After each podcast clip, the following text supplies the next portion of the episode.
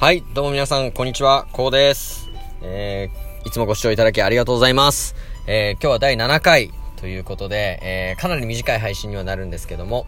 え、心を落ち着けるマインドフルネスの考え方という、え、タイトルでお話ししていきたいと思います。えっと、このマインドフルネスというのは、え、僕は本を読んで、え、知ったんですけども、え、結構自分が普段生活している考え方とは、えまあ、真逆とまでいかないんですけど、まあ、結構対極にある、えー、考え方でして、えー、僕はどちらかというと、えー、隙間時間を作らずにですね、え本当に、なんだろう、分単位、秒単位で予定を考えて、え無駄なく生活したいっていう、えタイプなんですね。ただ、えっと、このマインドフルネスっていうのを知ってから、あんまりこう、いろいろなことを考えて、えー、せわしなく動くよりも、えー、何かをやるときはそのことだけを考えること、えー、それが実は、え心を落ち着けてストレスを軽減する方法ですよっていうのが書いてあって、実際にそういう時間を意図的に作るように、えしました。えそしたらかなりですね、やっぱりこう、なんだろう、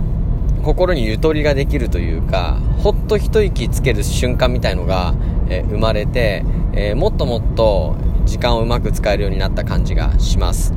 えー、で、例えばなんですけど、え結構簡単なことで、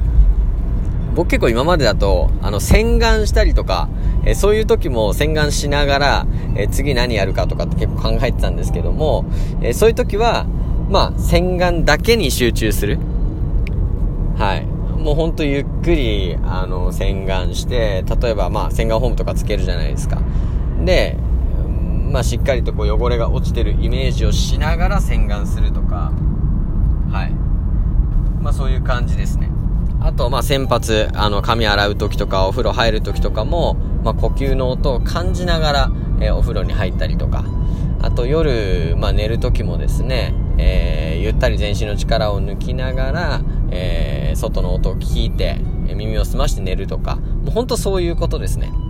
はい。そういうのを一個一個、そのことだけに集中してやっていくと、スーッとなんかこう、疲れが抜けていく、えー、感覚があって、えー、ものすごく次の作業に移りやすい気がしています。はい。えー、すごく短い、あの配信にはなってしまったんですけども、えー、何かをやるときは、そのことだけに意識を集中して、えー、行うという、えー、まあ、これ、マインドフルネスのね、あの考え方ということで、え今回お話をさせていただきました。えー、ぜひやってみてください。え本日もご視聴いただきありがとうございました。